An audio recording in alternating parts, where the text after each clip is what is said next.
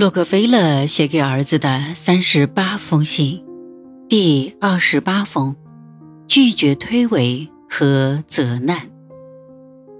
亲爱的约翰，总是高高在上、自以为是的世界首富安德鲁·卡内基先生，居然来拜访我，并向我讨教了一个极为严肃的问题。我想你一定很吃惊。实际上，卡内基真的这么做了。两天前，卡内基先生亲自到了基奎特。我温和的态度和轻松愉悦的谈话气氛，消融了他那钢铁般的尊严。他开始放下架子，问我：“约翰，我承认，你领导着一群很有才的人在做事情。”但是我不觉得他们的智慧超乎常人，可是我疑惑不解，这些我并不认可的人，为什么总是能轻易的在竞争中取胜，将你的对手击垮？我想知道，你做了什么让他们有这样强大的力量？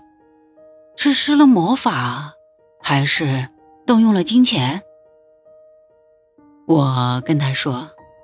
金钱的力量固然势不可当，但是责任的力量更强大。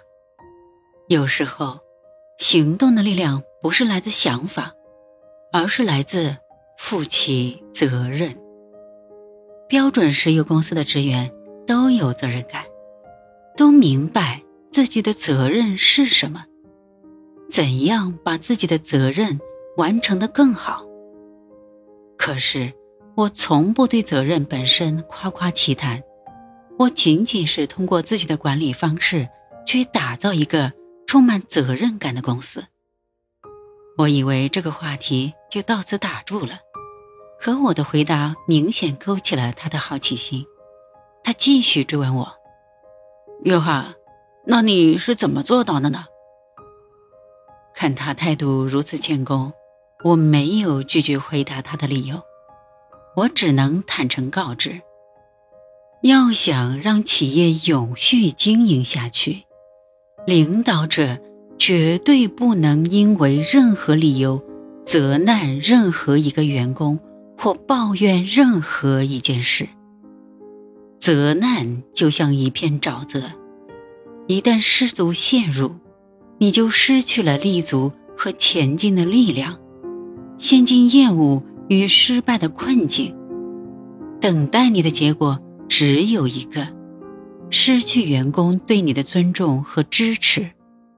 到那个时候，你就跟拱手将王冠让给他人的国王一样，失去了主宰一切的权利。我清楚，